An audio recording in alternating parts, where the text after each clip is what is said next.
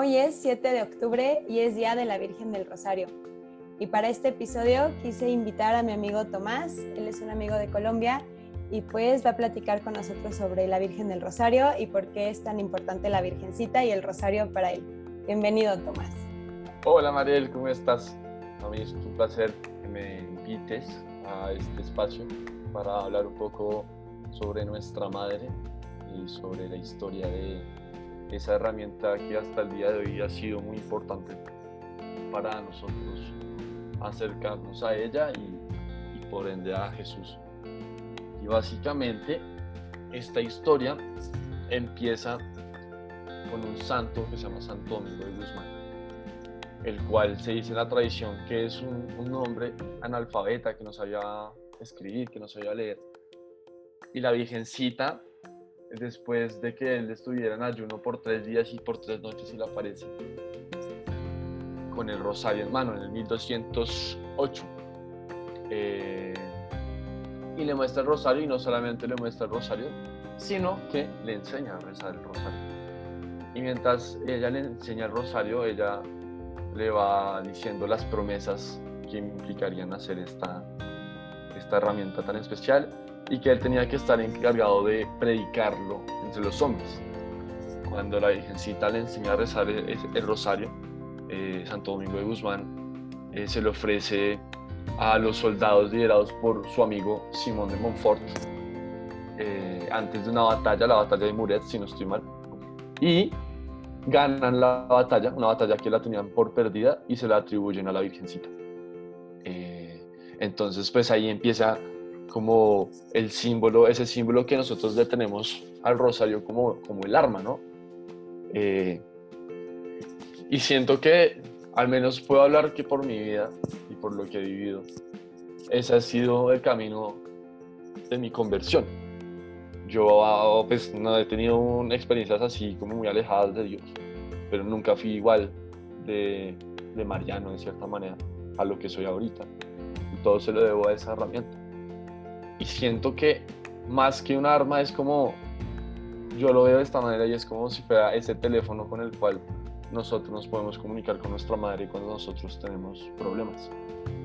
Nosotros siempre cuando tenemos problemas lo primero que hacemos es llamar a nuestra mamá para contarle todos nuestros problemas y para que ella nos diga cómo vamos a hacer, así no nos dé como eh, la respuesta directa, que a veces es lo que pasa con la Virgencita, y nosotros nos frustramos y en vez de seguir hablando con ella, la dejamos.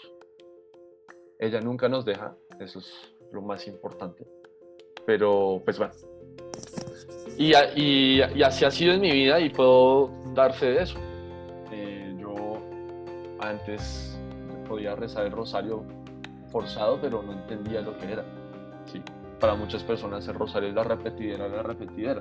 Pero como te decía antes, si la gente supiera lo que en verdad es, lo amarían y lo, amarían con todo el amor del mundo y es algo que me pasó. Eh, puedo contar que la, la, experiencia que me hizo como acercarme a ella fue mediante un rosario un amigo mío que se llama Felipe Gómez, creo que ya fue invitado en uno de estos podcasts, eh, en el que yo dije, bueno, voy a, voy a estar, estar dispuesto porque pues para rezar hay que estar dispuesto. Y, y, en esa experiencia pude vivir cada pepita o cada rosa del rosario, porque al final es eso, una corona de rosas que uno le va entregando con cada Ave María a la Virgencita. Eh, al final tuve la experiencia de poder sentir a, a la Virgen no como una estatua, no como una estampa, sino como mi mamá.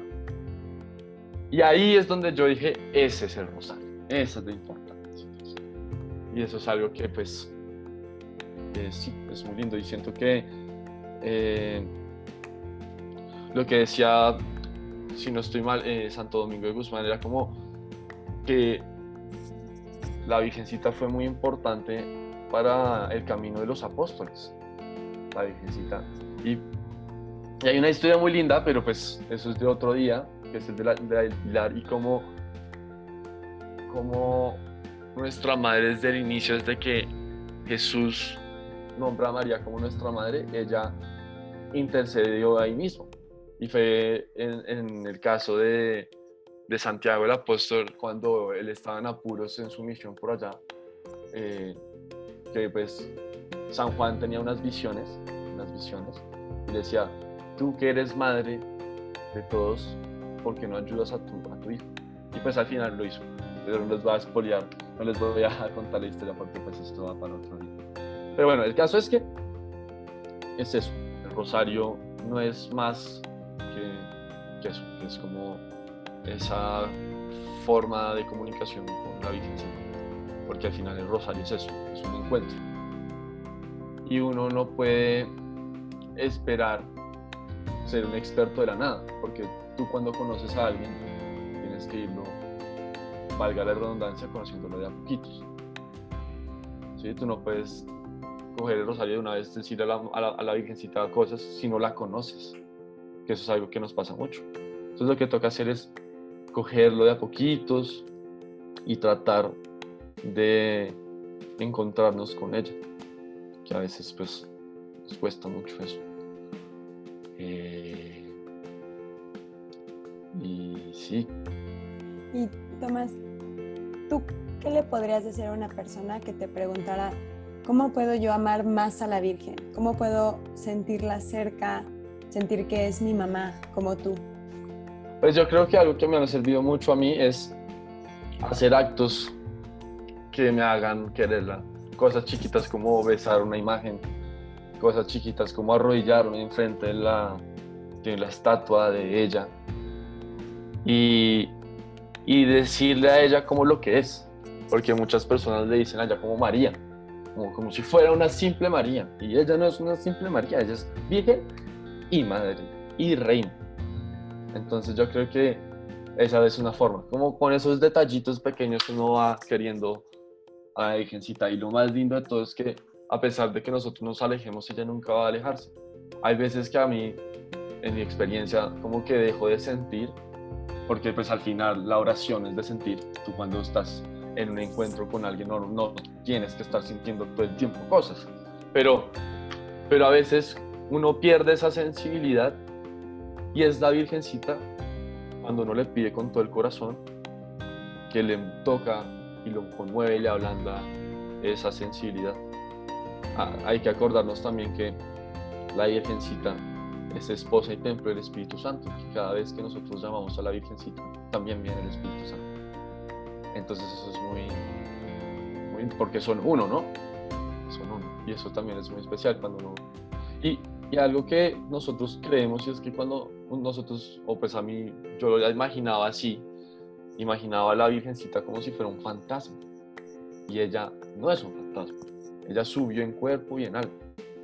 Entonces ella está muy presente, solo que nosotros somos muy humanos y nos falta esa sensibilidad con la que los santos vivían diariamente. ¿No?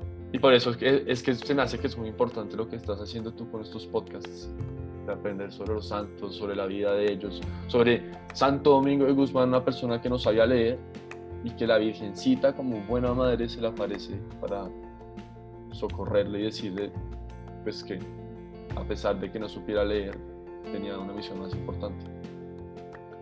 Entonces sí. Claro María siempre está desde el primer milagro hasta la muerte y en la resurrección. O sea y, cuidando a los apóstoles. Estuvo ahí cuando llegó el, el Espíritu Santo en Pentecostés. Entonces creo que es una gracia amarla. Em, y pues nada, creo que hay que pedírselo. Me gusta eso mucho de, lo que dices de cómo tratarla, porque pues es eso, o sea, de darle un beso a una imagen o, o cómo le hablamos, es justo eso, cómo, cómo la tratas tú, si la tratas cercana o, o lejana. Sí, algo también importante es que nosotros creemos que la Virgencita es solo madre de los católicos, sino María es madre de todos absolutamente todos. Y ella siempre va a estar al, tanto, a la espera de que sus hijos que no creen en ella, pues estén, o sí, que se acerquen a ella y, y también a su hijo. Que al final de cuentas eso es lo que es la madre, un medio para llegar a ese fin tan importante. Claro, porque lo, lo tiene con ella. Exacto. Y, y, también lo importante también que se me hace el rosario es pues que tiene unas promesas que ella misma nos da si nosotros lo rezamos. Pero sobre todo hay, hay algo que pues ella siempre pide mucho y es que lo recemos en familia. Eh, dicen que pues si uno lo reza en familia hay indulgencia plenaria. Esa es eh, la importancia de empezar la misión en casa, en, con uno mismo y no empezar a, a querer irse al país, a ayudar a los países pobres. No, la misión empieza por casa. Entonces digamos que eso también es muy lindo el rosario. Y más, y más que, bueno, ya, ya, ya he hablado bastante sobre que pues, para mí es como un teléfono, es como una herramienta. Y más que un arma contra el mal, es un arma de amor. Un arma en la que fortalece uno ese, ese valor tan importante y que es con el cual uno entra al cielo, final de cuentas. Claro, conociendo la vida de todos los grandes santos, algo que tienen en común es María, todos. Y eso es muy hermoso. Como cada santo en su personalidad, tan diferentes, ese es su, su punto de encuentro, María. Sí. Ajá. Y digamos, otro, pues, hay consejo que pues le doy a la gente, que me sirve a mí. O sea, no, no es que yo sea pues el experto rezando el rosario, me cuesta. Yo lo hago todos los días, pero no todos los días lo hago con la misma devoción, pero no importa si uno está bravo, no, si está triste, si uno pecó o no, tratar de siempre rezar el rosario, siempre, siempre, siempre. Y empezar de a poquitos, sin afán. La carrera del santo no es de velocidad, es de resistencia, es de perseverar, es de ir de a poquitos. Eh, y, muchos de, y, lo que decía San Maximiliano de Colbe, el que, eh, al que Dios quiere santo lo hace muy mariano, muy mariano. Y nunca tengan miedo de amar mucho a la Virgen, porque no va a ser posible amarla más que a Dios y a Jesús y al Espíritu Santo.